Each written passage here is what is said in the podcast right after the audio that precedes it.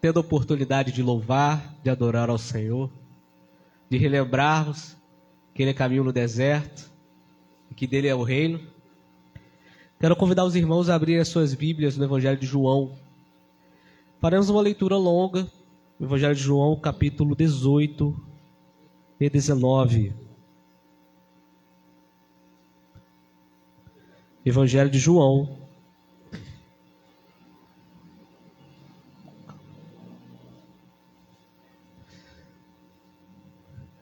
capítulo 18 e 19.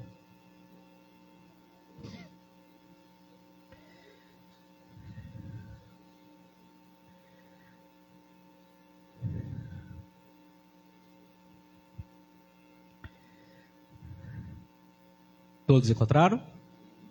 Peço a concentração, sei que é uma leitura mais longa do que habitual. Peço a atenção de todos na leitura. Assim está escrito: Tendo Jesus dito estas palavras, saiu juntamente com seus discípulos para o outro lado do ribeiro Cedron, onde havia um jardim, e aí entrou com eles. E Judas, o traidor, também conhecia aquele lugar, porque Jesus ali estivera muitas vezes com seus discípulos. Tendo, pois, Judas recebido a escolta e dos principais dos sacerdotes e dos fariseus alguns guardas, Chegou a este lugar com lanternas, tochas e armas. Sabendo, pois, Jesus todas as coisas que sobre ele haviam de vir, adiantou-se e perguntou-lhes: A quem buscais? Responderam-lhe: A Jesus o Nazareno. Então Jesus disse: Sou eu. Ora, Judas, o traidor, estava também com eles. Quando, pois, Jesus lhes disse: Sou eu, recuaram e caíram por terra. Jesus de novo lhes perguntou: A quem buscais? Responderam: A Jesus, o Nazareno. Então lhe disse Jesus: Já vos declarei que sou eu. Se é a mim, pois, que buscais, deixai ir estes, para se cumprir a palavra que dissera: Não perdi nenhum dos que me deste. Então Simão Pedro puxou da espada que trazia e feriu o servo do sumo sacerdote cortando-lhe a orelha direita, e o nome do servo era Malco. Mas Jesus disse a Pedro: Mete a espada na bainha, não beberei porventura o cálice que o Pai me deu? Assim, a escolta, o comandante e os guardas dos judeus prenderam Jesus, manietando-no, manietaram-no, e o conduziram primeiramente a Anás, pois era sogro de Caifás, sumo sacerdote naquele ano. Ora, Caifás era quem havia declarado aos judeus ser conveniente morrer um homem pelo povo. Simão Pedro e outro discípulo seguiam a Jesus. Sendo este discípulo conhecido do sumo sacerdote, entrou para o pátio deste com Jesus. Pedro, porém, ficou de fora, junto à porta. Saindo, pois, a outro discípulo, que era conhecido do sumo sacerdote, falou com a encarregada da porta e levou a Pedro para dentro. Então a criada, encarregada da porta, perguntou a Pedro: Não és tu também um dos discípulos deste homem? Não sou, respondeu ele. Ora, os servos e os guardas estavam ali, tendo acendido um braseiro por causa do frio, e aquentavam-se. Pedro estava no meio deles aquentando-se também. Então o sumo sacerdote interrogou a Jesus acerca dos seus discípulos e da sua doutrina. Declarou-lhe Jesus: Eu tenho falado francamente ao mundo, ensinei continuamente tanto nas sinagogas como no templo, onde todos os judeus se reúnem e nada dizem oculto. Por que me interrogas? Pergunta aos que ouviram o que lhes disse. Bom, bem sabem eles o que eu disse. Dizendo ele isto, um dos guardas que ali estavam deu uma bofetada em Jesus, dizendo: É assim que falas ao sumo sacerdote? Replicou-lhe Jesus: Se falei mal, dá testemunho do mal. Mas se falei bem, por que me feres?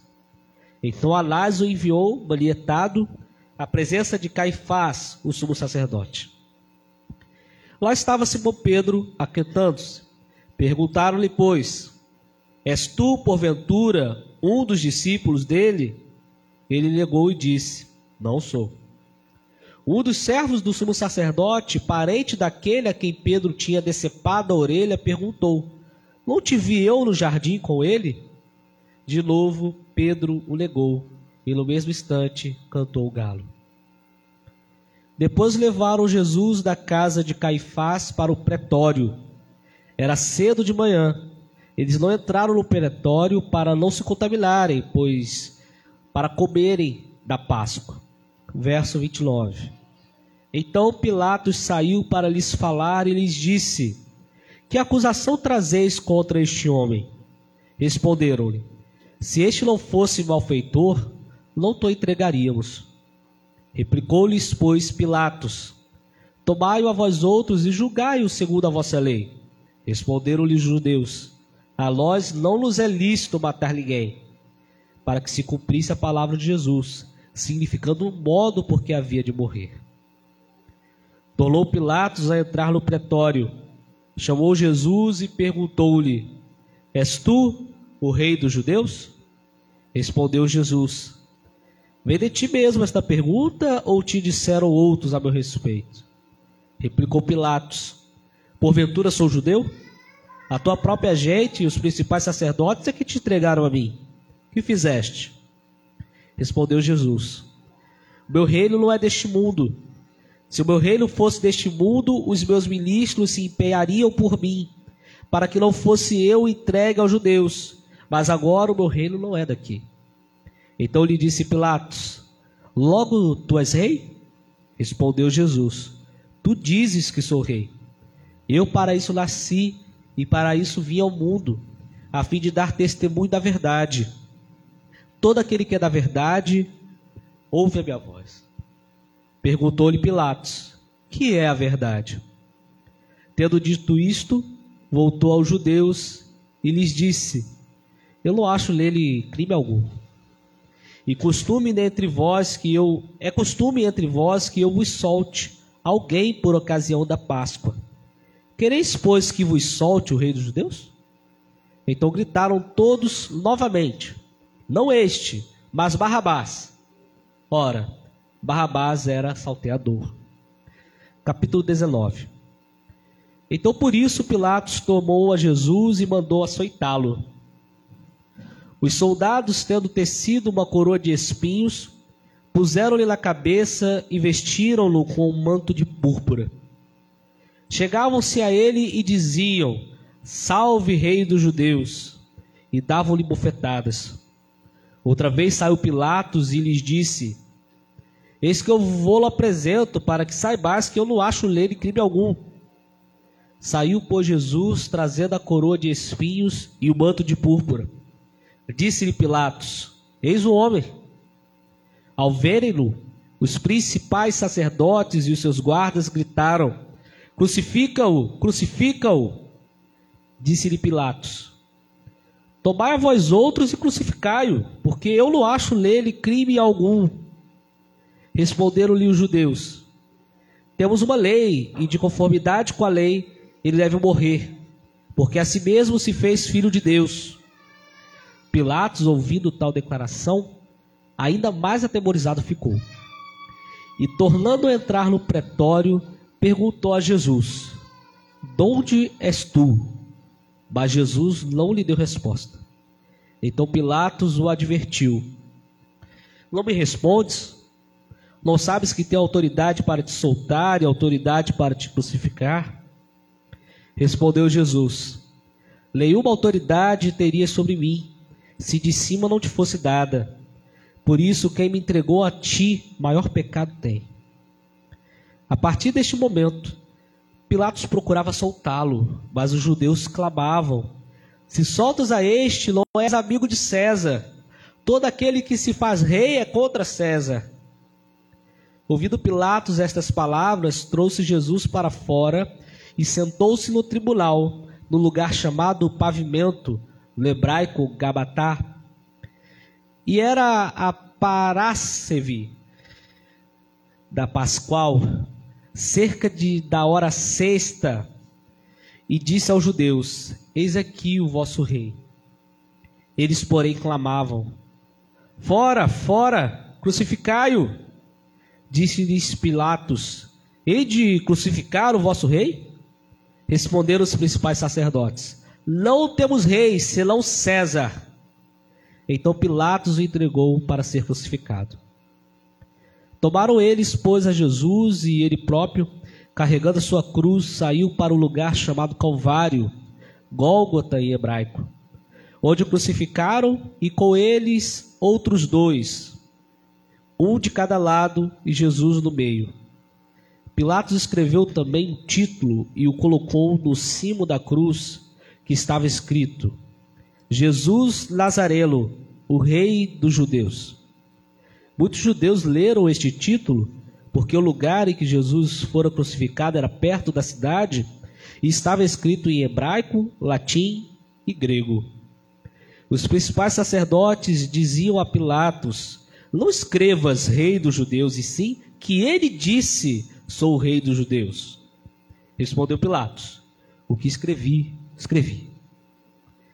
Os soldados, pois, quando crucificaram Jesus, tomaram-lhe as vestes e fizeram quatro partes, para cada soldado uma parte, e pegaram também a túnica. A túnica, porém, era sem costura, toda tecida de alto a baixo. Disseram, pois, uns aos outros: Não a rasguemos, mas lancemos sorte sobre ela para ver a quem caberá, para se cumprir a escritura Repartiram entre si as minhas vestes e sobre a minha túnica lançaram sortes. Assim, pois, fizeram os soldados. E junto à cruz estavam a mãe de Jesus e a irmã dela, e Maria, mulher de Clopas, e Maria Madalena. Vendo Jesus sua mãe e junto a ela o discípulo amado, disse: Mulher, eis aí o teu filho. Depois disse ao discípulo: Eis aí a tua mãe. Dessa hora em diante, o discípulo a tomou para casa. Depois, vendo Jesus que tudo já estava consumado para se cumprir a Escritura, disse: Tenho sede. Estava ali um vaso cheio de vinagre e beberam de vinagre uma esponja e, fixando-a num caniço de sopo, lhe chegaram à boca. Quando, pois, Jesus tomou o vinagre, disse: Está consumado. E, inclinando a cabeça, redeu o espírito. Então os judeus, para que no sábado não ficassem os corpos na cruz, visto como era a preparação, pois era grande o dia daquele sábado, rogaram a Pilatos que se lhes quebrasse as pernas e fossem tirados. Os soldados foram e quebraram as pernas ao primeiro e ao outro que com ele tinham sido crucificados. Chegando-se, porém, a Jesus, como vissem que já estava morto, não lhe quebraram as pernas. Mas um dos soldados lhe abriu o lado como uma lança, e logo saiu sangue e água. Aquele que isto viu testificou, sendo verdadeiro o seu testemunho, e ele sabe que diz a verdade para que também vós creais. E isto aconteceu para se cumprir a escritura: nenhum dos seus ossos será quebrado. E outra vez diz a escritura: eles verão aquele a quem transpassaram. Depois disto, José de Arimateia, que era discípulo de Jesus, ainda que ocultamente, pelo receio que tinha dos judeus, rogou a Pilatos lhe permitisse tirar o corpo de Jesus. Pilatos lhe permitiu. Então foi José de Arimateia e retirou o corpo de Jesus. E também Nicodemos, aquele que anteriormente viera ter com Jesus à noite, foi levando cerca de cem libras de um composto de mirra e aloés. Tomaram, pois, o corpo de Jesus e o envolveram em lençóis com os aromas, como é de uso entre os judeus na preparação para o sepulcro. No lugar onde Jesus fora crucificado havia um jardim, e neste um sepulcro novo, a qual ninguém tinha sido ainda posto. Ali, pois, por causa da preparação dos judeus e por estar perto do túmulo, depositaram o corpo de Jesus. Palavra do Senhor. Amados, é, aproximadamente 40 dias atrás, ou um pouco mais do que isso, eu preguei um sermão aqui, alguns lembrarão, que tinha por título O Caminho no Deserto, em que nós lemos o relato o relato da tentação de Jesus. Nós vimos como Cristo foi tentado pelo diabo de várias formas distintas. E uma delas que mais me chamou a atenção, alguns irmãos até me interpelaram sobre isso, foi sobre a oferta que Satanás fez a Jesus sobre o reino. Satanás prometeu a Jesus: Tudo isto te darei, se prostrado me adorares. E naquela oportunidade eu disse e Satanás, sim, estava oferecendo um reino a Cristo, um reino a Jesus, mas era um reino sem cruz. Era um reino sem cruz.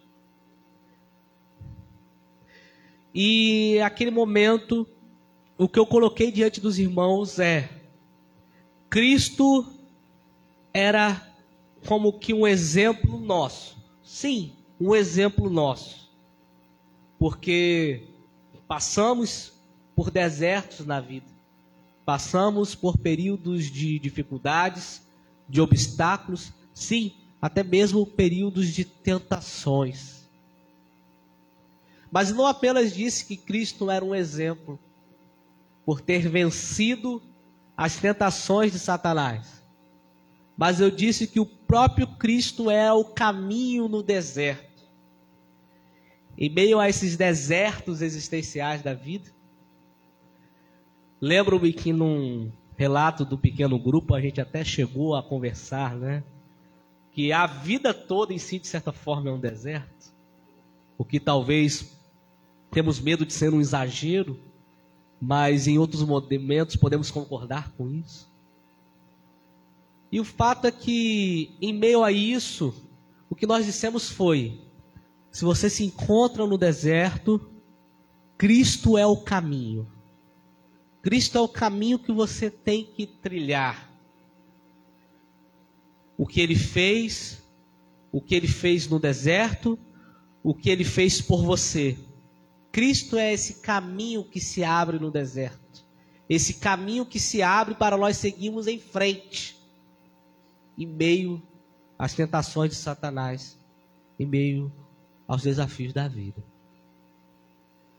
E desde então, os nossos sermões eles tomaram um ar um tanto árido. Constantemente falamos de deserto, de pecado, de sacrifício, de incerteza, de renúncia. Nós passamos esses últimos 40 dias falando sobre isso em sermões, ora um pouco mais pesados e ora menos pesados, mas sempre trazendo aos irmãos reflexão acerca da nossa posição como servos de Deus, como servos do Senhor. E assim nós temos trilhado sob essa perspectiva. Mas no domingo passado eu preguei um sermão por título O Verdadeiro Reino. O Verdadeiro Reino. E que nós vimos claramente que Pilatos significava o reino deste mundo. E Cristo, de forma humilde e de certa forma até crítica, satírica, se apresenta como um outro reino um reino que não é deste mundo, um reino diferente. após esses períodos, ouvindo sobre o pecado, sobre a necessidade de santificação, sobre a necessidade de seguir o caminho que é Cristo em meio ao deserto, o Evangelho nos mostrou que nós seguimos no deserto não em vão. Não em vão.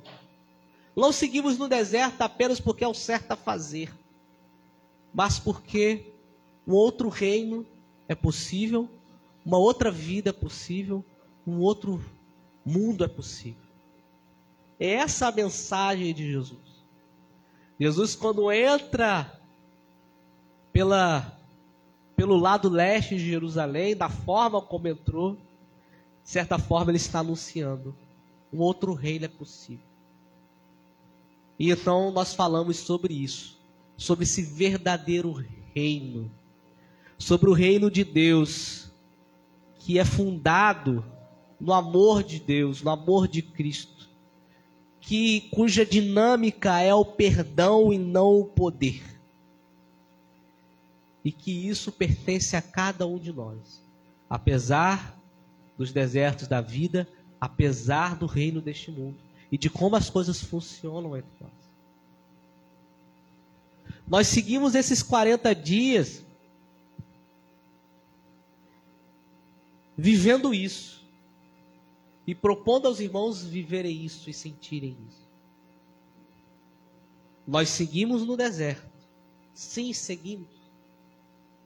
É fácil? Não é fácil. Não é fácil dizer não às tentações de Satanás. Não é fácil ser fiel e continuar andando. Sim, não é fácil. Mas, conforme fomos avançando, sempre procuramos enfatizar o Evangelho. Até que chegamos ao domingo passado e somos lembrados de que a gente não está apenas andando no deserto, mas Cristo está vindo com o seu reino, que é um reino diferente que é um reino diferente daquilo que vemos quando olhamos o noticiário, que é um reino diferente daquilo que vemos ao nosso redor.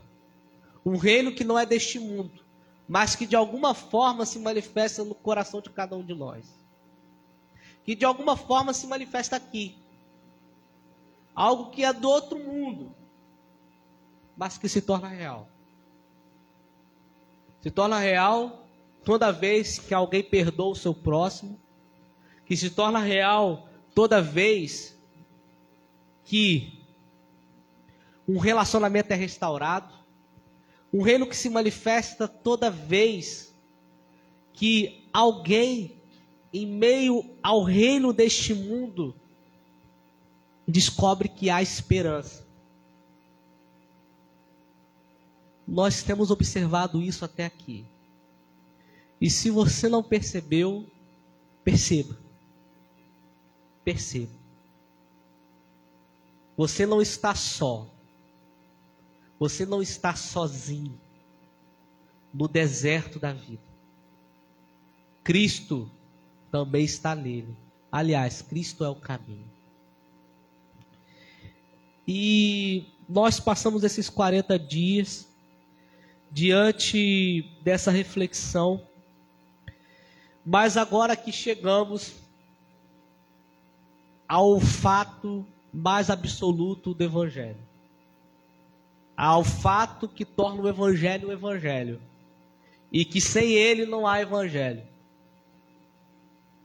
Sim, vocês podem abrir o YouTube e ver boas palavras sobre perdão, sobre esperança, sobre harmonia, sobre um outro mundo possível. E vocês, e eu não estou falando de outros pregadores, eu estou falando de filósofos, de humanistas, de escritores, de intelectuais e artistas, etc, etc, etc. Sim. Você não vai ouvir essas palavras somente aqui. Você vai sair afora e você vai perguntar às pessoas se elas têm esperança, se elas sabem perdoar, e muitas vão dizer que sim, Nem sempre, mas sei o que é. Nem sempre, mas eu tento fazê-lo. Mas o que torna o evangelho evangelho não é o perdão, a esperança, humildade. O que torna o evangelho evangelho é que tudo isso, cremos, é possível porque Cristo morreu na cruz do Calvário. Porque Deus se fez homem e viveu entre nós. Portanto, meus irmãos, falei sim no domingo passado sobre o verdadeiro reino. Mas não há verdadeiro reino sem verdadeiro rei. Esse reino não é possível sem Cristo. Você quer perdão, quer salvação, quer restauração, quer mudança de vida? Amém. Muitos querem. Todos querem. Todos querem. Mas nós temos esperança não porque queremos, não porque essas coisas sejam boas, mas porque temos uma esperança real e um fundamento real para crer que é possível. E o nome dessa esperança é Jesus Cristo. O nome dessa esperança é Jesus. É tudo sobre Jesus. Se você acha que o cristianismo é um conjunto de princípios, você ainda não entendeu Houve um homem que não entendeu, o seu nome era Judas. Nós dissemos isso aqui. Judas ele não entendeu. Mas eu quero convidá-lo, eu quero convidar você a entender que não é sobre o conjunto de regras. Não é sobre ser um cidadão de bem. É sobre uma pessoa. É sobre Jesus. É sobre o fato de que o Criador dos céus e da terra se fez homem, morreu por mim e por você. E isso muda tudo. Muda tudo. Sobre Jesus, o verdadeiro rei. E por que eu uso essa expressão, o verdadeiro rei, para me referir a Jesus? Não apenas para combinar com o sermão passado, mas porque é justamente isso que está em jogo no texto que nós lemos. Eu não sei se você já teve a oportunidade de ler assim o relato da prisão e crucificação de Jesus Cristo. Se não teve, você fez isso aqui agora. E no relato de João, ele deixa muito claro essa questão que está em jogo. Quem é o rei? Quem é o Senhor? Quem reina? Essa, meus irmãos, é a acusação. Essa é a acusação. E nós vemos aqui essa luta entre o reino, que é deste mundo, simbolizado por Pilatos, o reino que não é deste mundo, essa, esse, essa tensão, essa tensão sob a figura de Jesus Cristo. Jesus vira esse ponto de contradição, esse ponto de questionamento. Onde está o reino? Quem é o verdadeiro rei?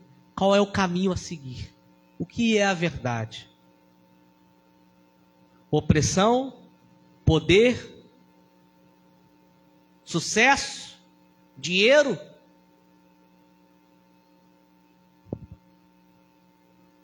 Um Deus que se fez homem e morreu crucificado e se deixa prender, que é humilde, que ensina o perdão. A questão é: onde há de fato salvação? Quem é o rei? Quem manda de fato nessa história? Qual é a versão real de tudo isso que está acontecendo? É justamente sobre isso que esses capítulos tratam e é disso que se dá esse embate. Especialmente de um Pilatos que, ao contrário do relato dos outros evangelhos, se mostra muito mais constrangido e pensativo sobre o que está fazendo.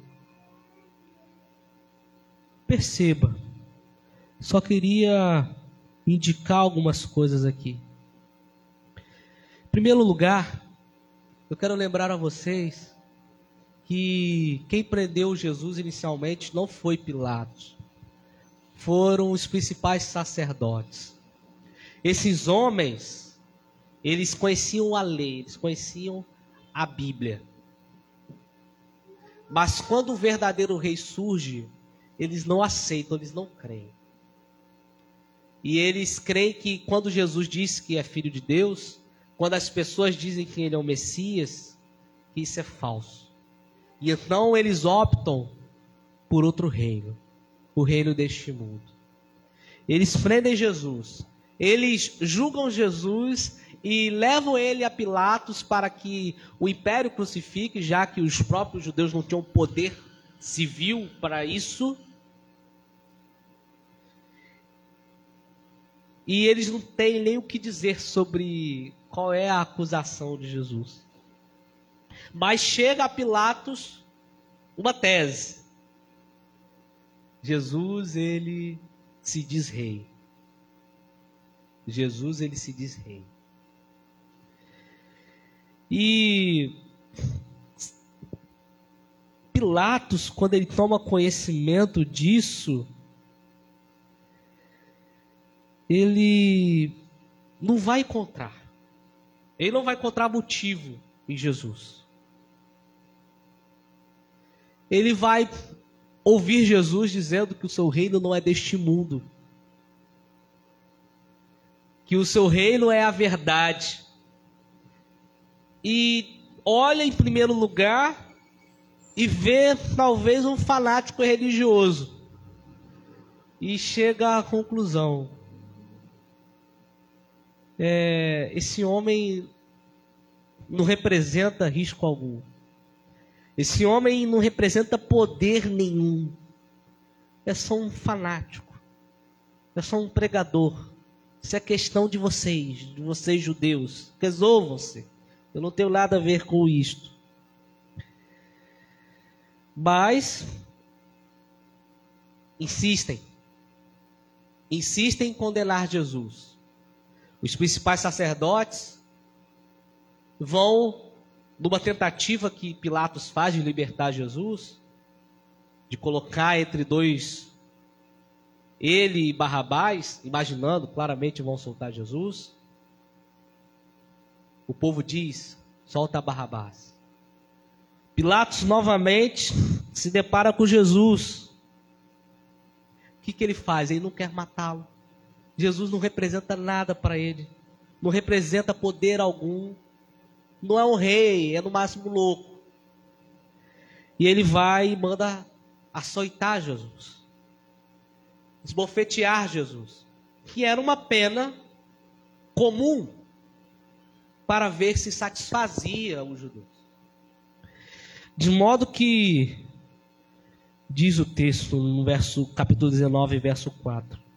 Outra vez saiu Pilatos e lhes disse: Eis que eu vou lá apresento para que saibais que eu não acho nele crime algum. Saiu, pois, Jesus, trazendo a coroa de espinhos e um manto de púrpura. Disse-lhes Pilatos: Eis o homem. Como que dizendo? Está aí, ó. Vocês estão vendo como ele está? Tá bom para vocês? É suficiente? Mas os principais sacerdotes, eles fizeram opção por outro rei. E eles reafirmam: crucifica-o, crucifica-o. E dizem ainda, né? Ele se fez filho de Deus, ele diz que é filho de Deus. Se deve matá-lo. E quando dizem isso, no verso 8 do capítulo 19, o Evangelho nos relata Pilatos, ouvindo tal declaração, ainda mais atemorizado ficou. Aqui Pilatos já fica um pouco preocupado. Pilatos não é um homem da religião, é um homem político, um líder. Mas como todo romano, certamente era um pouco supersticioso.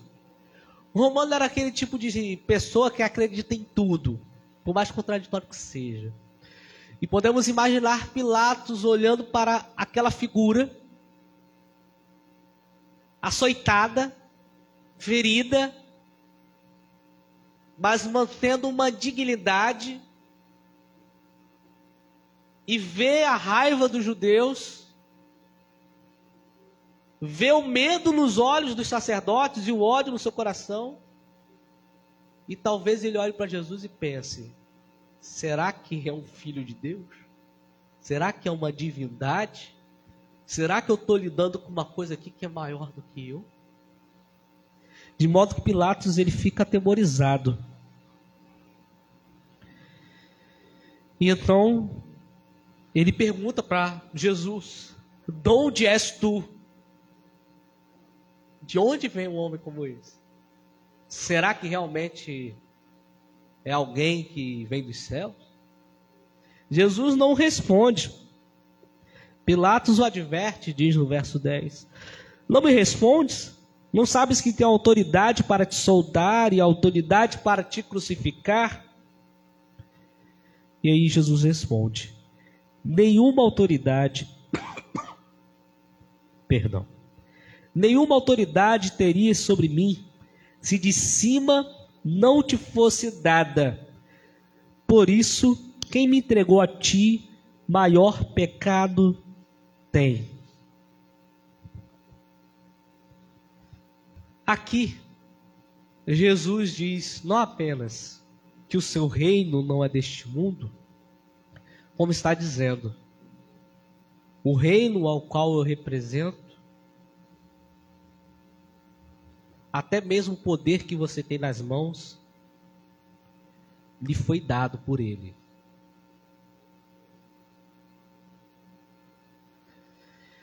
Pilatos ouve isso, e como eu disse, talvez começando a questionar no seu coração acerca do que era isso. Pilatos procurava soltá-lo, diz o texto. Mas os judeus clamavam: Se soltas a este, não és amigo de César. Todo aquele que se faz rei é contra César. E aqui, meus irmãos, percebam, os judeus, eles fazem uma acusação velada e uma ameaça velada a Pilatos. É como se estivessem dizendo: olha só, esse homem é um sedicioso. Só César é rei. Você está deixando um outro rei ficar impune andando por aí? Você não se tornaria assim inimigo de César? Ou ainda poderíamos imaginá-los dizendo: e se o imperador souber disso? Que você liberou um sedicioso. De modo que Pilatos, ouvindo e sabendo o que isso significava para ele, decide então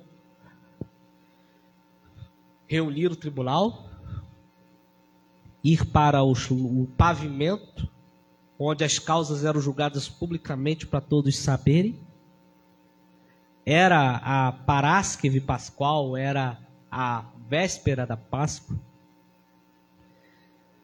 E aí ele vai fazer o julgamento. O povo continua gritando, o povo judeu, fora, fora, crucifica-o. Pilatos, num ato dramático, pergunta: Hei de crucificar o vosso rei? E os principais sacerdotes respondem: Não temos rei senão César. E como eu disse, meus irmãos, tudo gira em torno disso. Quem é o rei? É César ou é Cristo? Pilatos quase chegou a questionar no seu coração acerca de quem era aquele homem, de quem era aquele homem. Mas ele sabe quem é César. Ele teme César. e ele faz a vontade de César. Porém, o maior pecado é, como nas próprias palavras de Jesus, o dos principais dentre os sacerdotes. Eles conhecem as Escrituras, eles conhecem as promessas para Israel, eles conhecem o Deus que libertou Israel do Egito e que Deus lhes deu um caminho no deserto.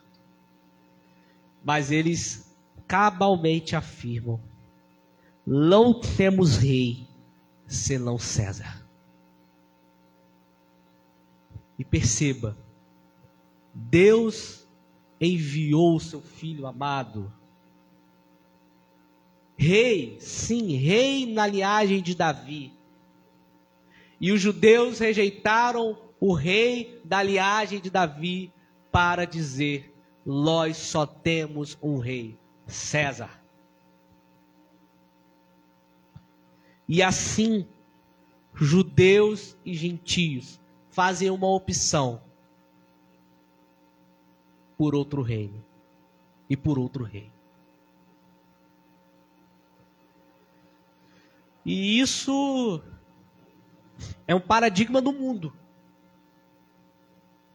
Porque o mundo é como é, porque o mundo fez essa escolha. Decidiu viver outro reino que não o reino de Deus e servir a outro Senhor que não a Deus.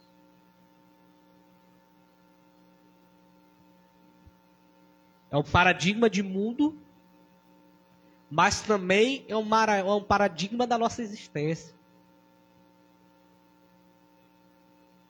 Porque, mesmo que conheçamos a Escritura, sabemos que nos pequenos e grandes momentos da vida, nós também ficamos diante dessa escolha. Ficamos diante dessa escolha. Qual reino, qual rei? Quem é o verdadeiro rei da minha vida? Os irmãos que têm frequentado a escola dominical, nós temos falado sobre os ídolos do nosso tempo, que representam sempre isso que está diante de nós. Nós falamos sobre o amor, sobre o sucesso, sobre dinheiro, sobre tantas coisas, das mais variadas, que podem se tornar ídolos na nossa vida. E nós podemos fazer como esses homens. Não temos rei senão pontinho, pontinho, pontinho. Ser completo. Mas a escritura ela testemunha o que é a verdade. E a verdade é Cristo. Se Deus criou os céus e a terra, e se fez homem na pessoa de Jesus Cristo. E tudo que lemos aqui é verdade.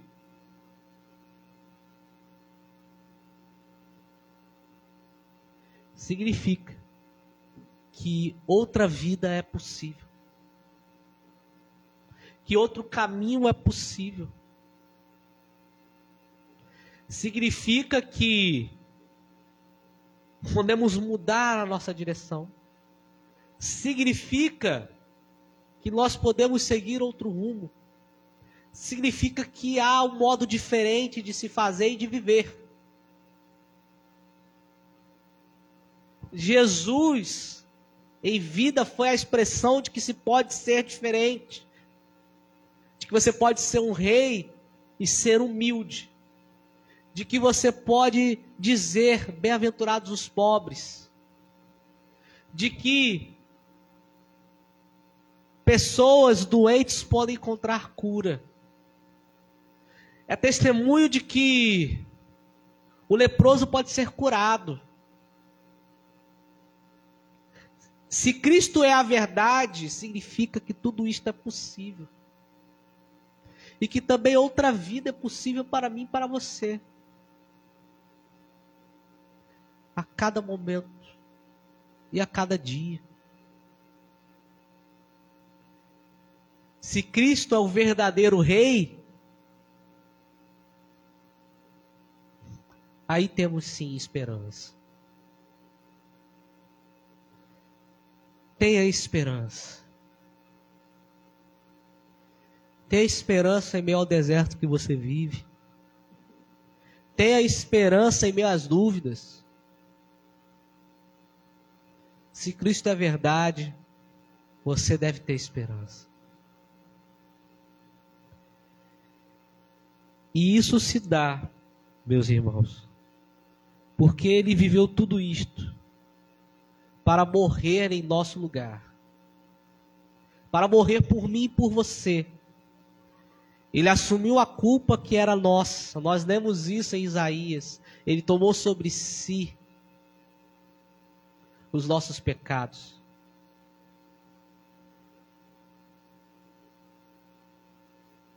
Ele morreu por nós. Outro mundo é possível não apenas porque ele é o verdadeiro rei, mas porque esse verdadeiro rei, ele te amou e ele morreu por você. Ele morreu em seu lugar. Ele assumiu a culpa que era sua. O peso da culpa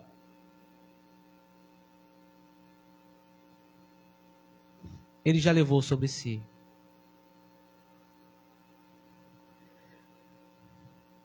Quando lemos o relato da crucificação, a acusação é: Jesus Nazareno, o Rei dos Judeus. Foi esse homem que lá na cruz do Calvário morreu em seu lugar. Ele se esvaziou da sua glória, se colocou na situação mais humilhante. E não é apenas um homem, é o próprio Deus feito homem. Para sofrer a condenação que você deveria sofrer. Para assumir a culpa que era sua. Para que você fosse livre. Livre do pecado, livre da culpa do pecado. Livre para uma nova vida e para um novo reino para dizer: venha o teu reino.